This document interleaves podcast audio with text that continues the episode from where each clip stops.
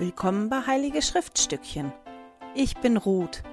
In diesem Podcast möchte ich mit dir meine Begeisterung für die Heiligen Schriften teilen. Hallo ihr Lieben, herzlich willkommen. Heute beschäftigen wir uns mit Genesis 28 bis 33 und in den Kapiteln wird die Geschichte von Jakob und seiner Familie erzählt. Wenn wir einen Blick werfen auf das Bild der Woche, was wir auf unseren Zeitstrahl kleben, und zwar hier oben in der Ecke auf das Feld mit der Nummer 10, dann sehen wir, dass da die zwölf Stämme draufstehen und diese Woche halt die Söhne Jakobs eingeführt werden.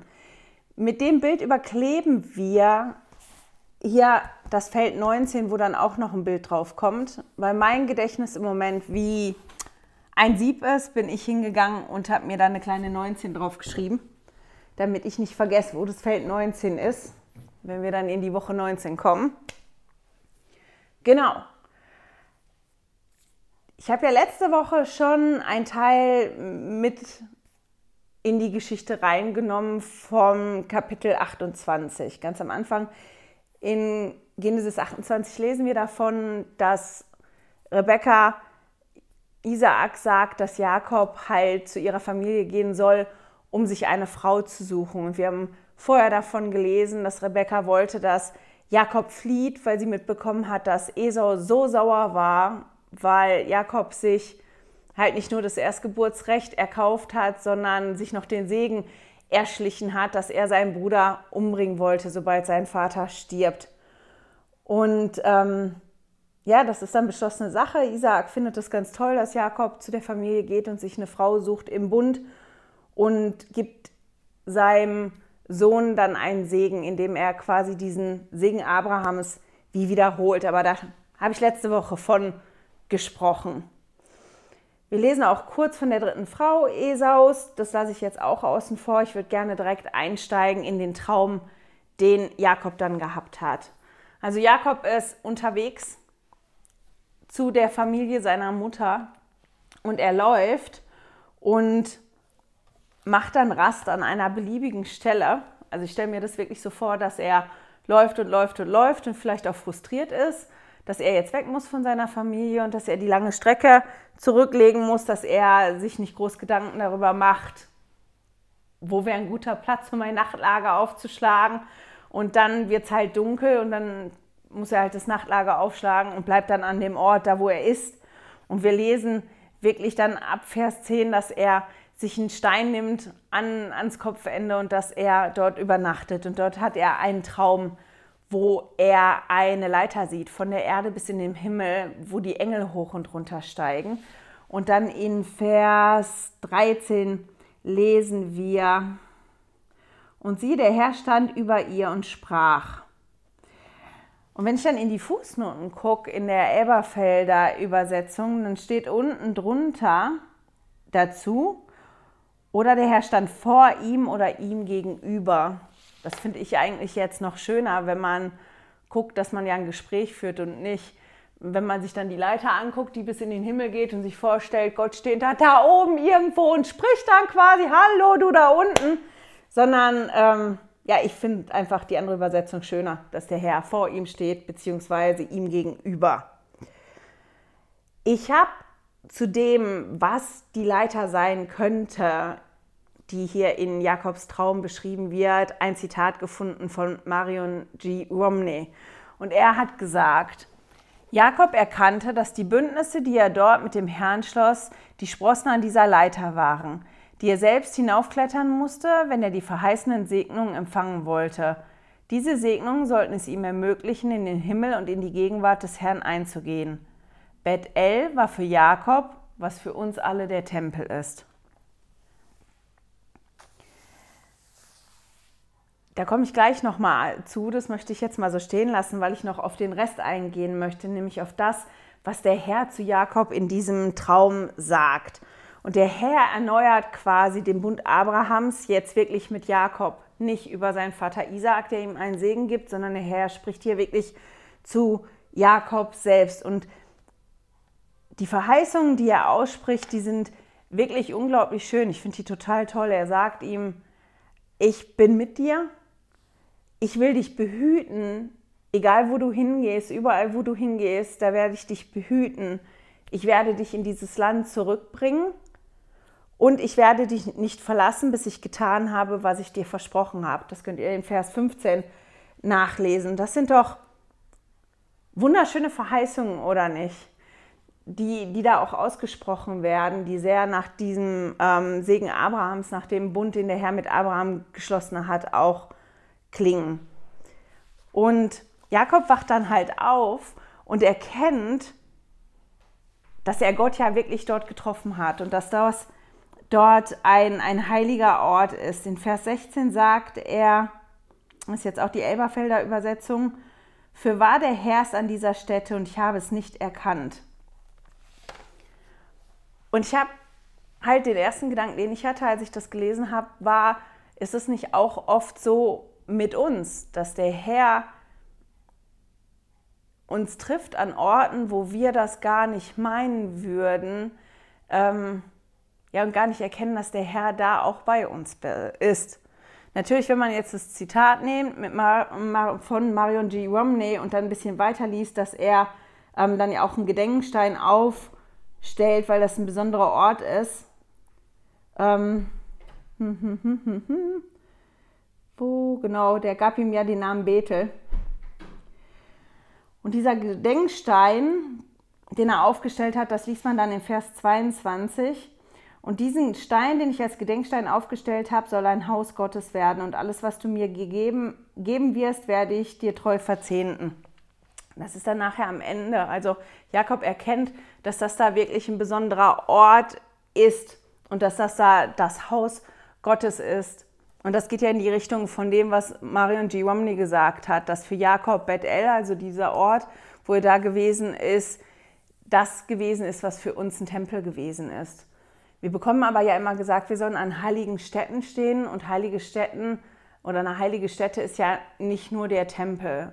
Auch unser Zuhause kann eine heilige Stätte sein und ganz viele Orte ähm, können zu heiligen Städten werden.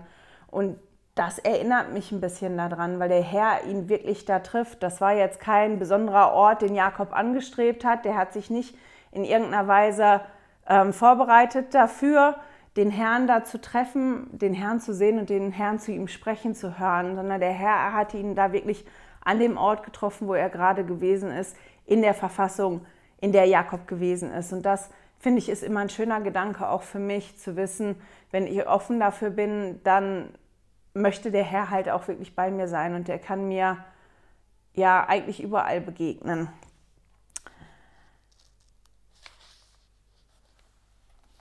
Jetzt muss ich einmal gucken. Genau. Das, was ich dann aber total spannend gefunden habe, ist das Gelübde, was Jakob ablegt, nachdem er den Traum gehabt hat, erkannt hat, das ist ein besonderer Ort. Und von diesem Gelübde können wir lesen in Vers 20 und 21. Und das ist total interessant, weil das so ein typischer Wenn-Dann-Satz ist, den er da bringt. Weil er das Gelübde macht, dann quasi, also wenn du jetzt hingehst und all das machst, was du mir verheißen hast, heißt, Du sorgst dafür, dass ich behütet bin, egal wo ich hingehe, dass es mir gut geht, dass ich zu essen habe, dass ich Kleidung habe und dass ich zurückkomme. Ja, wenn du die Dinge alle machst, dann, dann wirst du mein Herr und mein Gott sein.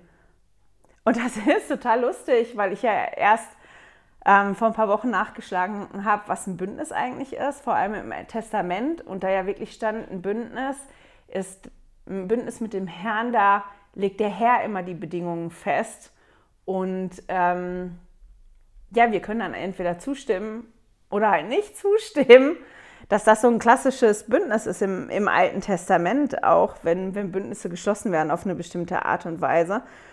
Und dass Jakob, nachdem er diesen fantastischen Traum gehabt hat, nachdem er erkannt hat, ja, das ist ein besonderer Ort und der Herr hat zu ihm gesprochen, der Herr hat ihm unglaubliche Verheißung gemacht, dass er sagt, naja, wir warten erstmal ab.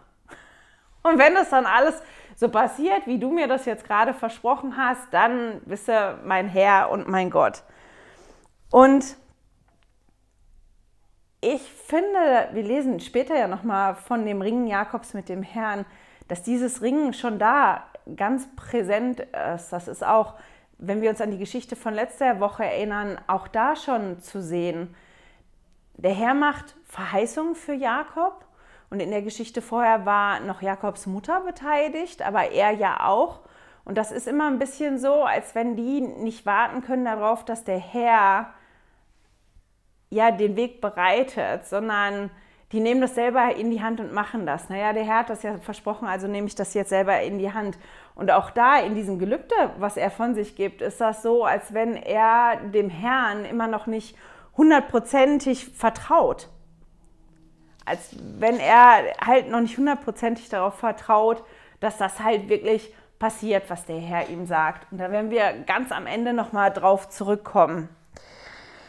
Wir lesen dann von Jakobs Heirat. Also Jakob zieht dann weiter, der kommt an einen Brunnen, der noch nicht geöffnet ist, weil die da warten, bis alle Schäfer da sind. Und der fragt dann die Schäfer da, die Hirten da, ähm, kennt ihr Laban? Ja, wir kennen Laban. Guck mal, da kommt seine Tochter, die ähm, hütet auch die Schafe von ihrem Vater. Und Jakob ist ganz hin und her, also hin und weg von der Tochter Labans. Der ähm, sieht Rahel und ist total begeistert. Rahel nimmt ihn dann mit zu ihrem Vater und Jakob wohnt bei der Familie und Laban möchte halt, dass Jakob für ihn arbeitet und sagt, hier, wenn du bei mir wohnst, ne, kann ja nicht sein, dass du umsonst bei mir wohnst, was machst du? Ähm, ich würde gerne, du würdest arbeiten und was soll dann dein Lohn sein? Und Jakob bittet da tatsächlich um die Hand von ähm, Rahel ich muss immer aufpassen, dass ich mich nicht vertue. Ich will immer Rebecca sagen. Also der bittet um die Hand von Rahel und erklärt sich damit einverstanden, sieben Jahre lang dafür zu arbeiten. Weil er hat ja jetzt nichts groß mitgebracht. Der kam quasi mittellos zu der Familie und deswegen erklärt er sich halt bereit zu arbeiten, sieben Jahre lang, um Rahel heiraten zu können. Und ähm, das steht dann da und ich fand den Vers so schön. Das ist in Genesis 19, äh, nicht 19, 29, Vers 20. Ist jetzt die Einheitsübersetzung. Jakob diente also um Rahel sieben Jahre. Weil er sie liebte, kamen sie ihm wie wenige Tage vor. Also der hat wirklich diese sieben Jahre gearbeitet und die kam ihm gar nicht lang vor, weil er wusste, was am Ende der sieben Jahre auf ihn wartet, nämlich dass er Rahel heiraten kann. Und sieben Jahre sind ja keine kleine Zeit, äh, keine kurze Zeit. Und dann findet halt die Hochzeit statt. Und wir müssen jetzt mal annehmen, dass das Tradition ist. Ich meine, die Frauen da haben sich verschleiert. Und wahrscheinlich waren Rahel und ihre Schwester Leha sich ähnlich in der Körperstatur. Und Lea wird wahrscheinlich auch nicht so viel geredet haben. Ihr hört ganz viele wahrscheinlich und vielleicht. Ähm, aber die muss ziemlich verschleiert gewesen sein, dass Jakob das nicht aufgefallen ist, dass sein Schwiegervater ihm die falsche Braut untergejubelt hat. Als Jakob nämlich am Morgen nach der Hochzeit erwacht worden ist, nachdem die, die Hochzeit vollzogen worden ist und es zu spät war, zurückzutreten davon, ähm, das war also jetzt eine bombenfeste Sache, stellt er halt fest, das ist überhaupt nicht die Rahel, für die er sieben Jahre lang gearbeitet hat, sondern das ist Rahels ältere Schwester Leha. Und der ist wirklich erbost und geht dann zu seinem Schwiegervater und fragt ihn dann, warum hast du mich betrogen? Warum, warum hast du das gemacht? Und Laban begründet das halt damit, dass er sagt, bei uns ist das halt Tradition, dass zuerst die Erstgeborene verheiratet wird.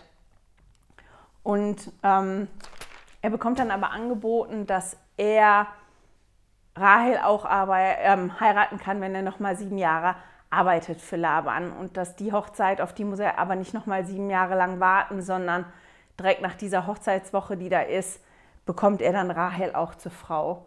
Und das, was an, an dieser Situation spannend ist und das, was ich mir auch hier an meinen Rand, ich habe ja so ein ganz, ganz tollen großen Rand in meiner Studienbibel hier. Einer der Gründe, warum ich die Elberfelder Übersetzung im Moment auch so gerne habe, weil ich da ganz viel Platz habe in, in meiner Bibel, um Sachen reinzuschreiben. Da habe ich halt am Rand geschrieben, der Betrüger wird selbst betrogen, weil Jakob halt, ich meine, das halt wirklich Ironie des Schicksals, oder dass derjenige, der hingegangen ist und seinen Bruder und seinen Vater auch reingelegt hat und die betrogen hat, sich als sein Bruder ausgegeben hat und seinen Bruder um diesen Erstgeburtssegen gebracht hat, dass er hier seine eigene Medizin zu schmecken bekommt und einen Geschmack davon kriegt, wie das ist, wenn man so betrogen wird, welchen guten Grund derjenige auch dafür haben wird, wie sich das anfühlt. Und, und ja, dass das keine guten Gefühle macht in einem. Und das finde ich schon ganz spannend. Dann, jetzt will ich mal gucken. Und dann lesen wir von Jakobs Kindern. Und das ist fast wie ein Gebärwettstreit. Das habe ich mir auch in mein Notizbuch geschrieben die Situation war da nicht ganz so einfach. Als ich das gelesen habe, oder das ist auch schon was, was ich mir gedacht habe, als ich die Geschichte früher gelesen habe, das ist ja schon spannend, dass die Töchter da so mitgemacht haben. Dass Rahel Lea nicht verraten hat, dass Lea sich hat verheiraten lassen.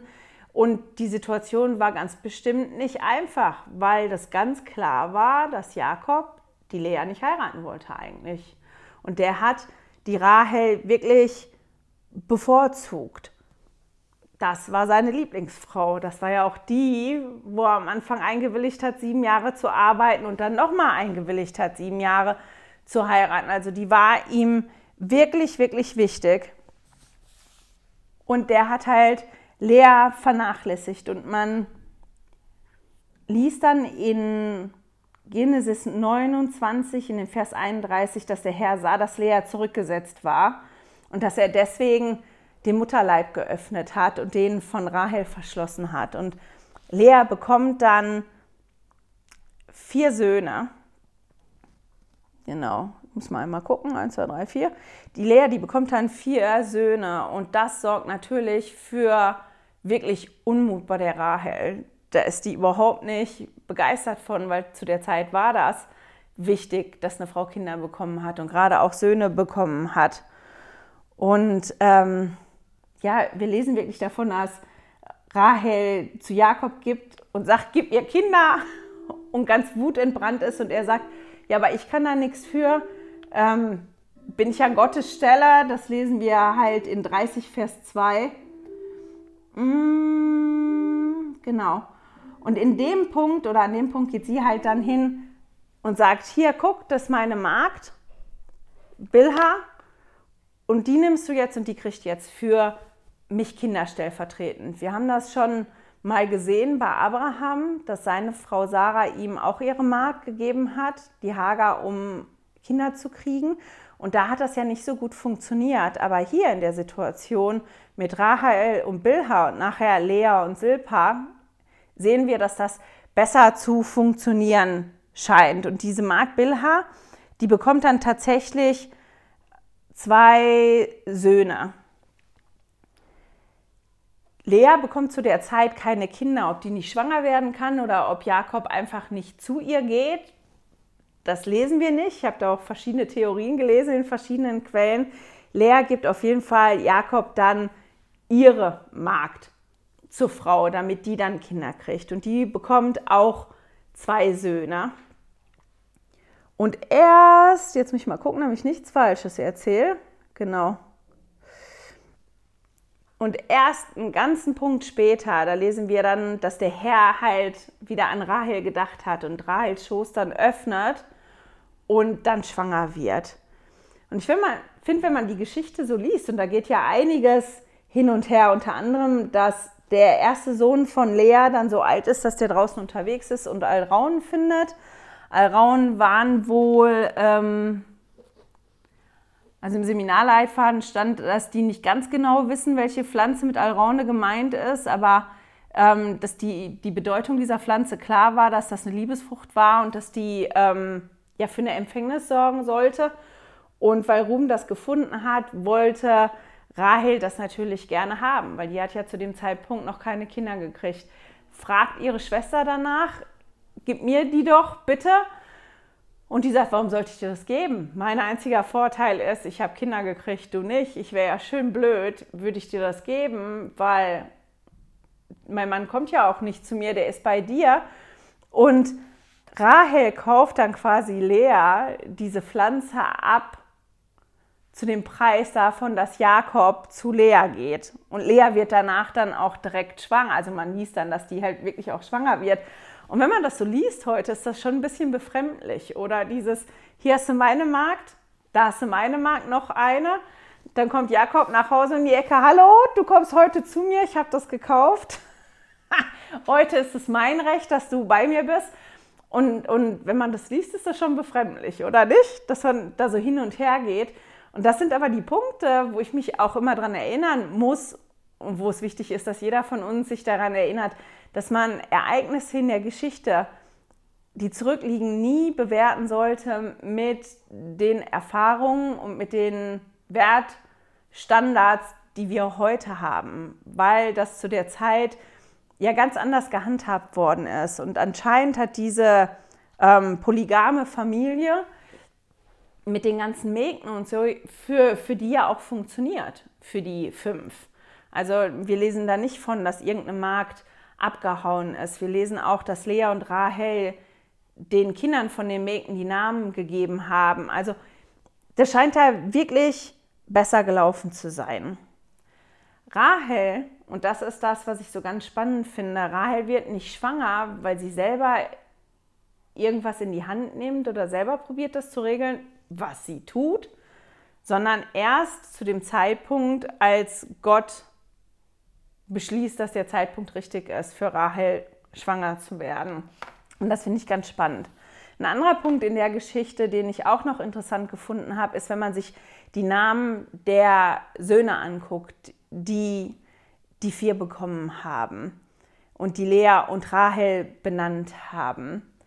Wenn man sich die ersten drei Namen von Leas Söhnen anguckt, dann sieht man, dass die ihren ersten drei Söhnen Namen gegeben haben, die ihre Beziehung zu Jakob widerspiegeln.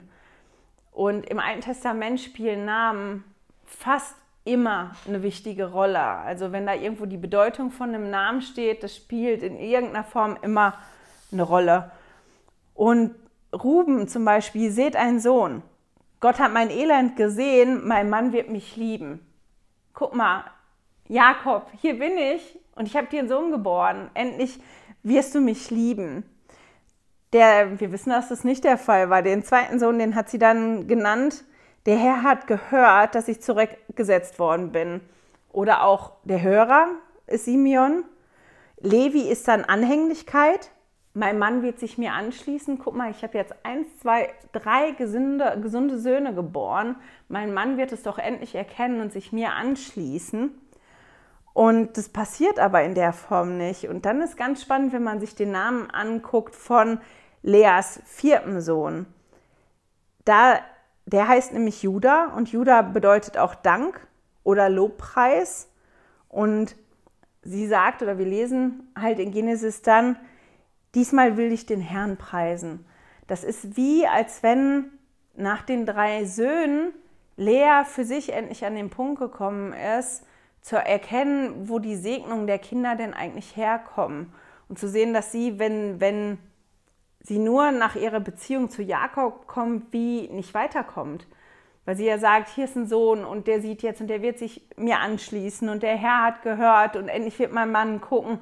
Und sie feststellt, das ist so nicht. Und beim vierten stellt man halt fest, dass ihr da tatsächlich auffällt, ähm, woher die Segnungen kommen und dass sie diesmal dem Kind wirklich einen Namen gibt, um dem Herrn zu danken und zu lobpreisen. Und wir wissen ja unter anderem, dass Jesus genau von Juda abstammt, dass das der Stamm nachher ist, aus dem Jesus Christus hervorgeht. Und das finde ich schon spannend, wenn man sich das so anguckt. Wenn man sich die An Namen anguckt von Rahels Kindern, beziehungsweise die Kinder von Bilha, die sie ja benennt, und dann Josef, die bekommt ganz später, von dem lesen wir jetzt noch nicht in den Kapiteln, aber später, sie bekommt später noch Benjamin, den möchte sie anders nennen. Ich habe jetzt vergessen, wie sie den nennen wollte, Ben Oni oder so. Da gibt aber Jakob Benjamin dann den Namen. Aber Dan, Naphtali und Josef, die Namen haben alle zu tun mit der Beziehung zu ihrer Schwester. Das ist total interessant, dass die halt so beschäftigt waren damit, dass die den Namen wirklich, den Kindern wirklich die Namen gegeben haben, die die Beziehung beschreibt, die die beschäftigt hat. Mal einmal weiter gucken. Genau, die Namen habe ich. Ich habe einige Zitate gefunden, da möchte ich aber nicht drauf eingehen. Das ist ein, längeres aus dem Seminarleitfaden über, über die Alraunen. Ähm, auch kurz ein bisschen Material zu den Routen, von denen wir lesen, mit den Herden Jakobs dann. Wir lesen ja dann davon, dass, dass Jakob halt seine 14 Jahre gedient hat und dann eigentlich gehen möchte und das aber um den Lohn geht. Und ich glaube, dass Jakob und Laban, also das ist das, wie ich das da lese, wenn ich das lese, dass die sich nie so ganz grün gewesen sind. Die sind nicht so super miteinander ausgekommen. Ich meine, Laban hat Jakob ja auch rein, reingelegt und irgendwie sind die danach nicht auf den grünen Ast. Also, ich weiß das nicht genau, da steht da ja da nicht wortwörtlich, aber für mich liest sich das so, ähm, dass die beiden halt nicht die besten Freunde gewesen sind. Und Laban hat aber trotzdem gesehen, dass er durch die Arbeit, die Jakob tut, sehr gesegnet gewesen ist, weil der Herr sein Versprechen da eingehalten hat. Er hat Jakob gesegnet, wo immer er auch gewesen ist. Er hat für Essen gesorgt, er hat für Kleidung gesorgt, dafür, dass die gut aufgehoben gewesen sind. Und Laban hat das erkannt. Und der war natürlich nicht scharf darauf, dass Jakob ihn verlässt. Warum auch? Weil wenn der da ist, und unter seinen Händen die Herden so groß werden. Und wir lesen dann in Kapitel 31 in den Versen 14 und 16, wie, er, wie Jakob die, die Herde vergrößert. Ähm, nee, ist nicht in, in 30, Vers 37 bis 43, Entschuldigung. Da habe ich einen, einen kleinen ein bisschen Info gefunden zu im Seminarleitfaden. Das ist bei den Zitaten und beim Zusatzmaterial im Newsletter drin um das ganz kurz zu machen, da steht halt drin, wahrscheinlich haben die Routen überhaupt gar keinen, keinen Sinn gemacht. Also das hat nicht wirklich funktioniert, aber man sieht, dass Jakob eine Ahnung vom Züchten hatte und wie das ging ähm, zu züchten. Jakob hat dann vom Herrn gesagt bekommen, in Genesis 31, Vers 3, dass er zurückkehren soll in das Land seines Vaters, ähm, seiner Väter, in seiner, zu, dass er zurückgehen soll zu seiner Verwandtschaft. So, deiner Väter und zu deiner Verwandtschaft. Und der Herr sagt ihm auch, ich werde bei dir sein. Und der möchte dann wirklich gehen und Laban ändert aber immer irgendwie die Bedingungen und an irgendeinem Punkt entschließt sich dann Jakob heimlich loszuziehen. Er ruft dann seine Familie zusammen, spricht mit seinen Frauen darüber und spricht darüber, dass er jetzt einfach dann auch gehen möchte. Die sind auch einig damit. Und als Laban nicht da ist, mal ziehen die halt los mit ihrer Familie und mit der Herde, die Jakob gehört. Laban ist nicht sonderlich begeistert, als er davon hört und zurückkommt und hetzt ihn mit seinen Brüdern hinterher, obwohl wir vorher davon lesen, dass Jakob bemerkt hat, dass halt die Söhne vom Laban und Laban selber ihn nicht mehr wohlwollend angucken, sondern dass langsam der Neid und der Missgunst überhand nimmt. Und er hat sich da wirklich nicht mehr wohlgefühlt, hat dann die Order gekriegt vom Herrn, der soll gehen und ist halt dann heimlich still und leise losgezogen mit seiner Familie. Der Schwiegervater ist dem hinterher mit Brüdern und haben die auch irgendwann eingeholt das war dann ein Hin und Her mit Figuren, die gestohlen worden sind, mit Vorwürfen, die Jakob Laban macht. Aber die einigen sich dann und, und die schließen auch einen Bund, die beiden. Und nachdem die Sache mit Laban erledigt ist und Jakob quasi seinen einen Verfolger hinter sich gelassen hat und dem Land seiner Väter immer näher kommt, wird Jakob natürlich auch immer bewusster, wem er da entgegengeht und auf wen er dann trifft, nämlich seinen Bruder Esau. Und wir dürfen ja nicht vergessen, warum ist Jakob damals gegangen. Der ist gegangen, vor allem deshalb, weil sein Bruder ihn umbringen wollte. Wir lesen nirgendwo in den Kapiteln, ob die in irgendeiner Form Kontakt hatten, ob Jakob Kontakt hatte mit seinen Eltern, ob da irgendwie Boten hin und her gegangen sind, ich weiß das nicht. Aber anhand von dem, was wir dann lesen in, in Kapitel 32 und 33, können wir schon sehen, dass da zumindest im Vorfeld nichts geklärt worden ist zwischen Jakob und Esau und dass Jakob wirklich losgezogen ist und Angst hatte. Angst vor dieser Begegnung mit seinem Bruder. Und der hat Boten ausgesandt und die Boten kamen zurück und der sagte, Esau zieht uns entgegen und zwar mit 400 Mann. Warum Esau jetzt wirklich mit den 400 Mann unterwegs war, ob der die eingesammelt hat, um seinem Bruder entgegenzugehen, das weiß ich nicht genau. Ich habe irgendwo auch gelesen, dass man annimmt, dass es da Reibereien gab und Esau so und so unterwegs war mit den 400 Männern, ähm, weil da ein Konflikt gewesen ist. Ich weiß es nicht. Wir wissen nur, Esau kam ihm entgegen mit 400 Mann. Und diese Angst und dieses Muffensausen, was Jakob gehabt hat, das ist viel größer geworden. Was ja total verständlich ist, oder nicht? Dass der ja da wirklich losgezogen ist. Und der fängt dann an, Vorbereitungen zu treffen.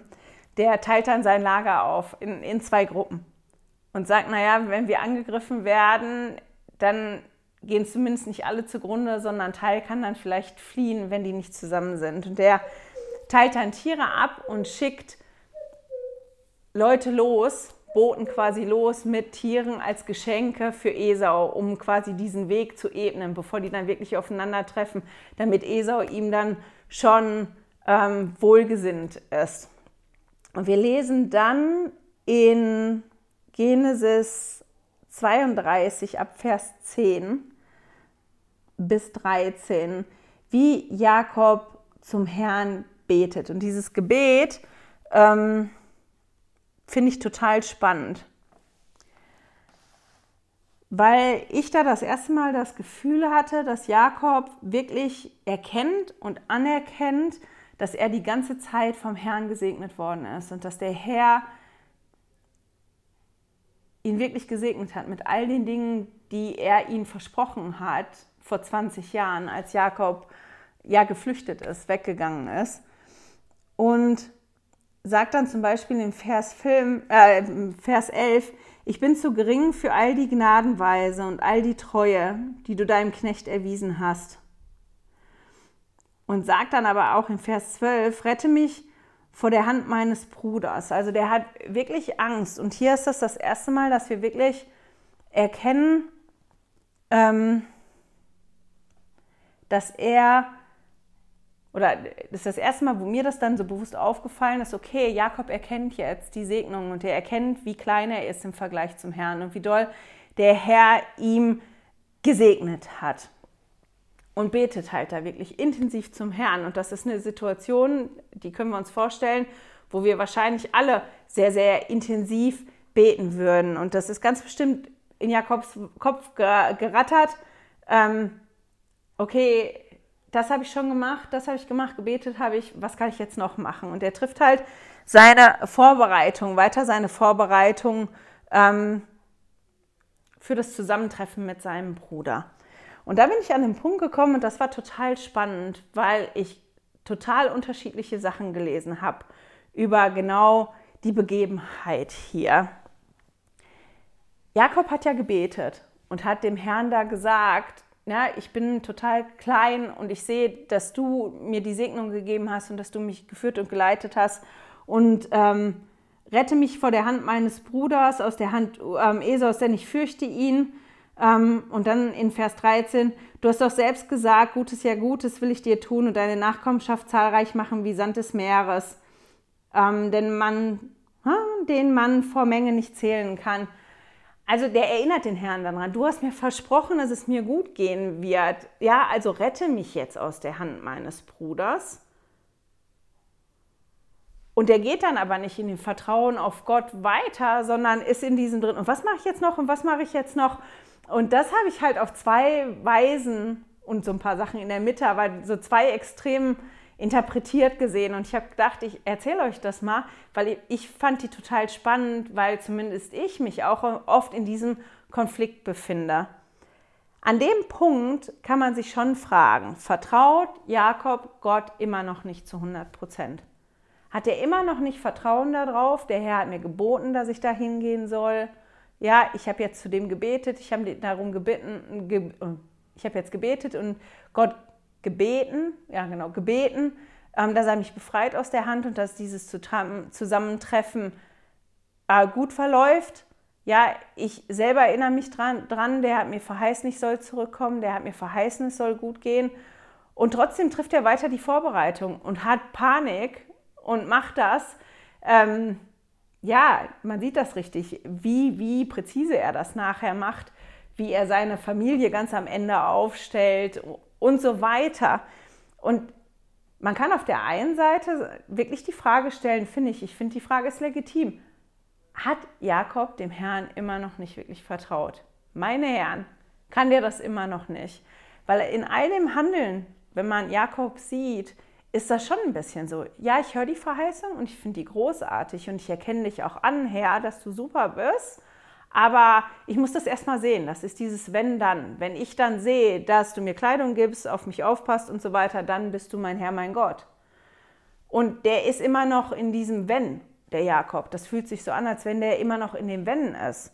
Ich finde auch ganz spannend, wenn man sich so ein bisschen die Begebenheiten vorher anguckt, ähm, in dem ganzen Hochzeitsdrama und Kinderdrama, dass der Herr da gar nicht so viel vorkommt und man gar nicht liest, ähm, ob einer von, von der ganzen Familie, Jakob oder einer seiner Frauen, mal wirklich mit dem Herrn konferiert hat und gesagt, ja, hier Herr, das ist meine Problematik, bitte hilf mir da, da drin. Als der Knecht Abrahams losgezogen ist, um eine Frau für Isaak zu suchen, hat er sich überlegt und mit dem Herrn besprochen, wie er die richtige erkennen kann. Hier in der Geschichte von Jakob und Rahel lesen wir das zum Beispiel nicht. Wir lesen da nichts drüber. Jakob war da am Brunnen, der hat Rahel gesehen, er wollte Rahel heiraten. Hat er dann auch nachher gemacht, aber davon, dass er den Herrn gefragt hat, ob das wirklich die richtige ist und ob das die richtige Entscheidung gewesen ist, lesen wir halt auch nichts. Das ist immer ein bisschen, das fühlt sich für mich fast so an, als wenn Jakob immer versucht, vor Gott zu laufen ich regel das schon, ich mache das schon, ich kriege das schon gebacken, ich mache das alles.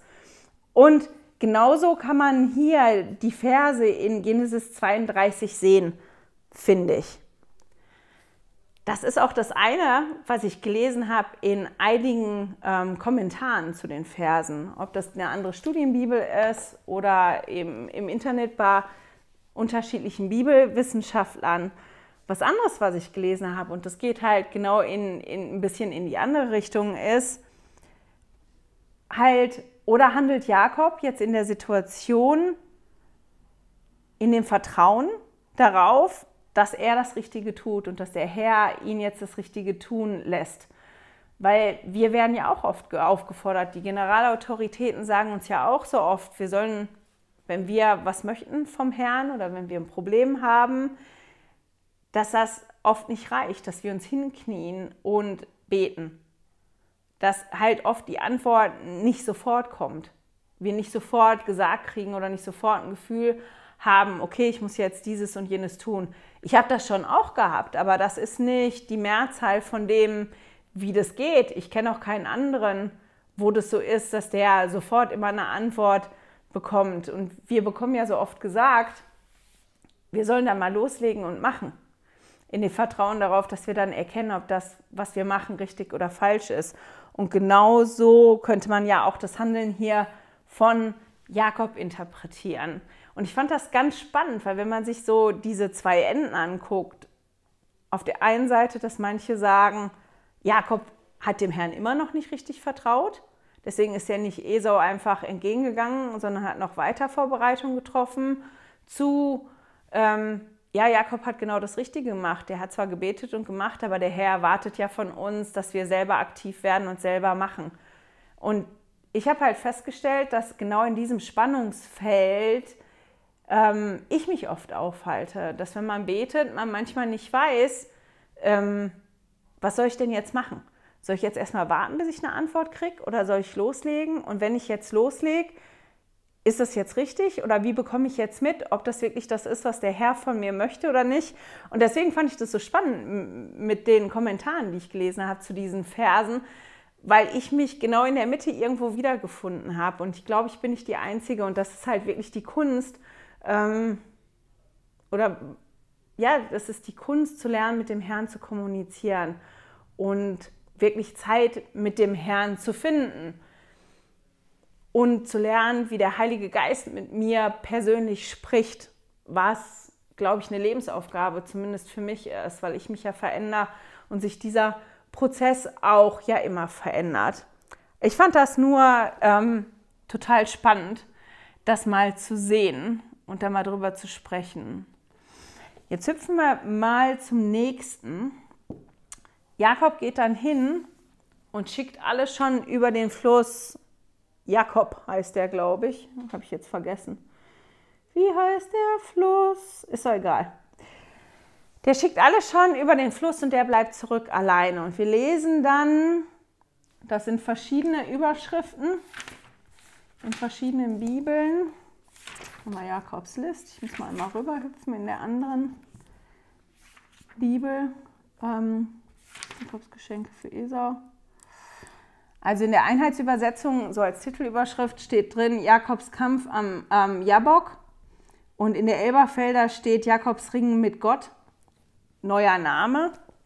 Ich habe irgendwo ähm, auch Jakobs Kampf mit Gott gelesen. Und wir lesen dann davon, dass er halt da alleine ist und dass er dann in jener Nacht aufstand. Mhm. So, und dann rang ein Mann mit ihm, bis die Morgenröte heraufkam.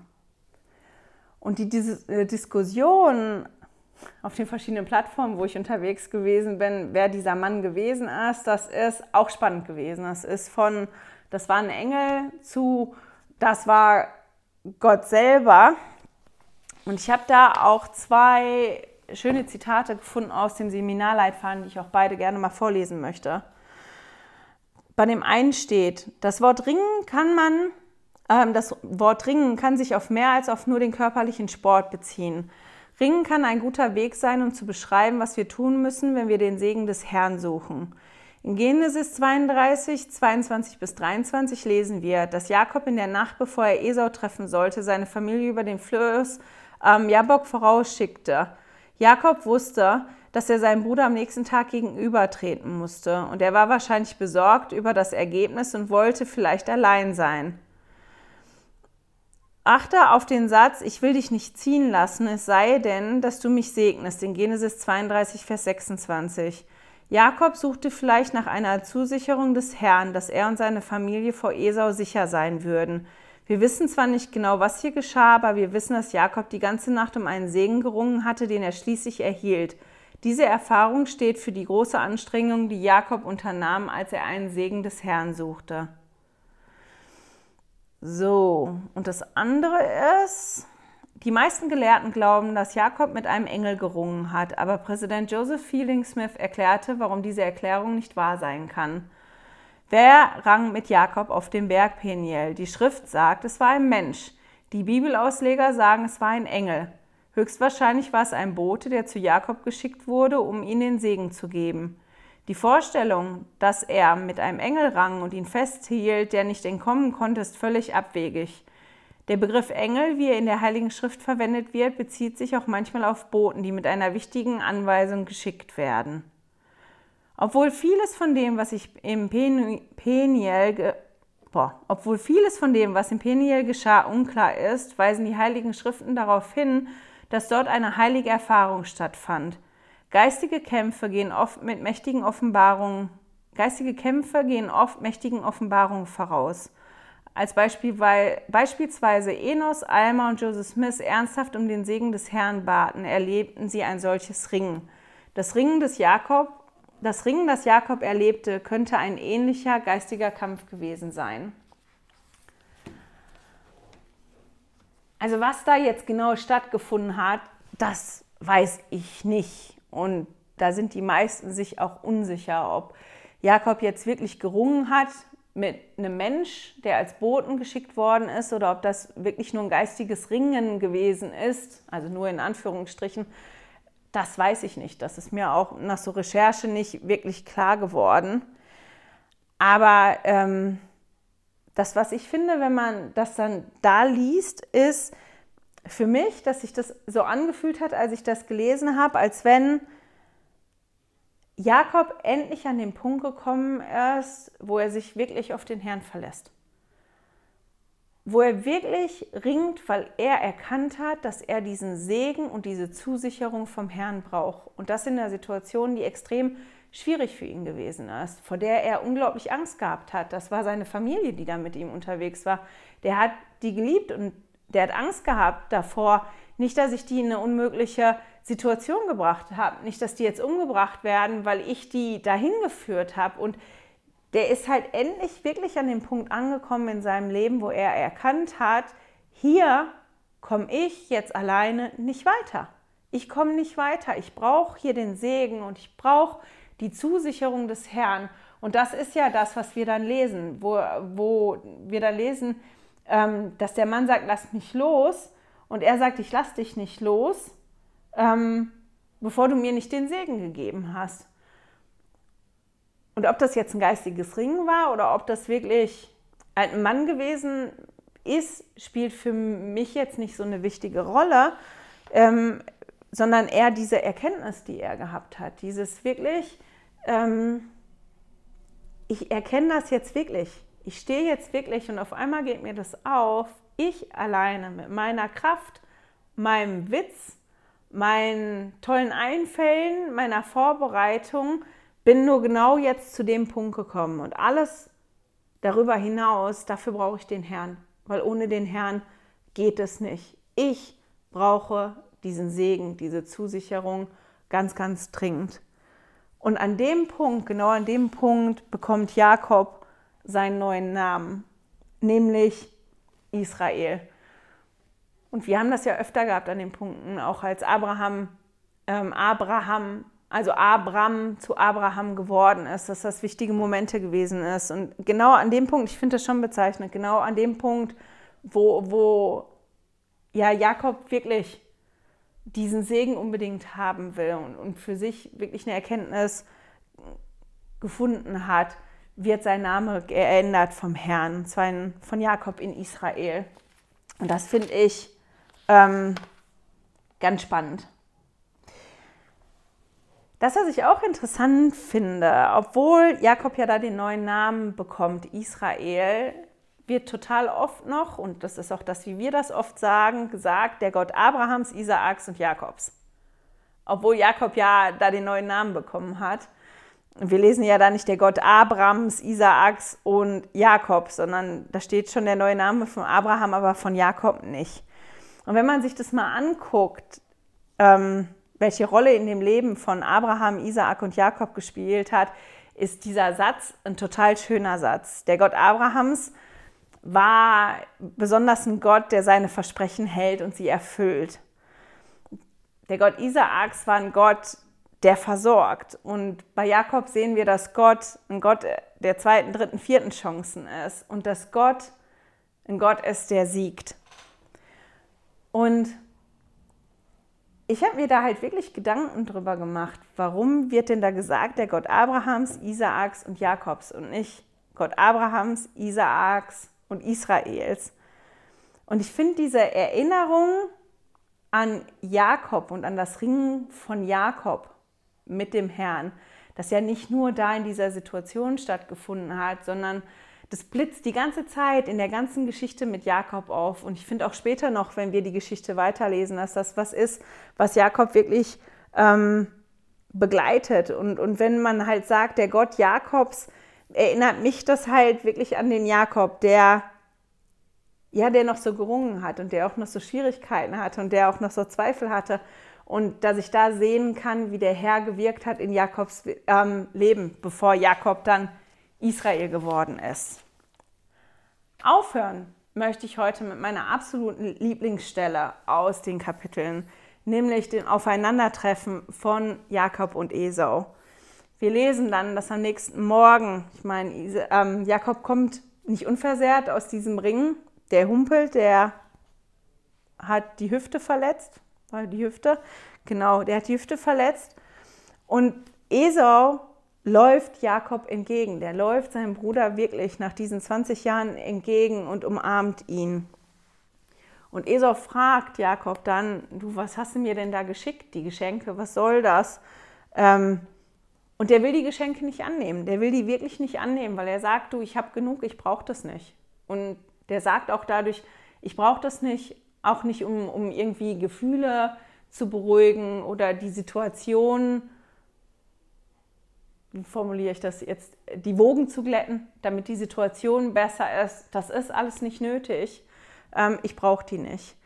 Und Jakob möchte es aber Esau wirklich schenken. Der möchte das nicht zurückhaben, sondern möchte das schenken, weil er diese Segnung von Gott bekommen hat und genug bekommen hat. Ähm, und wir lesen in Genesis 23, Vers 11, finde die Formulierung so schön da, dass Jakob zu Esau sagt, denn Gott hat es mir aus Gnaden geschenkt und ich habe alles.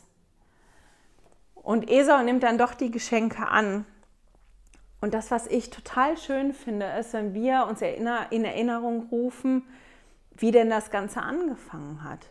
Die sind ja auseinandergegangen, weil die Situation so schlimm gewesen ist. Esau war so wütend auf seinen Bruder und so enttäuscht, dass er den wirklich umbringen wollte. Und Jakob ist geflohen und die sind halt in die Situation geraten, weil beide zu dem Zeitpunkt vor 20 Jahren nicht zufrieden gewesen sind mit dem, was sie hatten. Esau hat das Erstgeburtsrecht nicht wirklich interessiert, dem war es nicht wichtig, bis er festgestellt hat, das gehört nicht mehr ihm, dann ist es auf einmal doch wichtig geworden, dann war er auch nicht zufrieden, also der war vorher nicht zufrieden und als er das nicht mehr gehabt hat, war er auch nicht zufrieden und Jakob war mit der Situation, in der er gewesen ist, ja auch nicht zufrieden. Und aus diesem Handeln raus, dass beide das Gefühl hatten, das Leben gibt mir nicht genug, das ist nicht genug, dass die jetzt aufeinandertreffen und beide feststellen, ich habe genug. Esau sagt, ich habe genug, ich brauche die Geschenke nicht. Und Isaak sagt auch, ich habe genug, ich habe alles, ähm, ich habe alles, ich habe alles, was ich brauche. Und ich finde das so schön, dass die beiden halt wirklich ein Leben geführt haben und dass beide auch an den Punkt gekommen sind, die Segnung in ihrem Leben zu sehen und die auch zu wertschätzen. Und weil die an den Punkt gekommen sind, die sich auf einer ganz anderen Ebene begegnen können. Und ähm, ja, dass diese schlechten Gefühle von vorher gar nicht mehr vorhanden gewesen sind. Und das finde ich ist eine ganz tolle Stelle, ähm, um euch auch mit diesen Gedanken an, an diese Zufriedenheit, wenn man feststellt, wie der Herr einen segnet und wenn man feststellt, dass man eigentlich genug hat und eigentlich alles hat, dass der Herr einem alles gegeben hat an die Hand, um, um zufrieden und glücklich zu sein und das Leben zu meistern. Ähm, ja, das fand ich einfach schön. Damit schicke ich euch in die nächste Woche. Ich hoffe, wir hören und sehen uns dann wieder. Hey, danke fürs Zuhören. Dieser Podcast ist die Audiospur von meinem YouTube-Video. Wenn du mich also nicht nur hören, sondern auch sehen möchtest, findest du mich auf YouTube unter Heilige Schriftstückchen. Melde dich auf www.heiligeschriftstückchen.ch für meinen Newsletter an und erhalte Zitate und Links passend zu jeder Episode. Außerdem findest du mich auf Facebook und Instagram, auch unter Heilige Schriftstückchen. Auf Instagram allerdings mit UE statt mit Ü.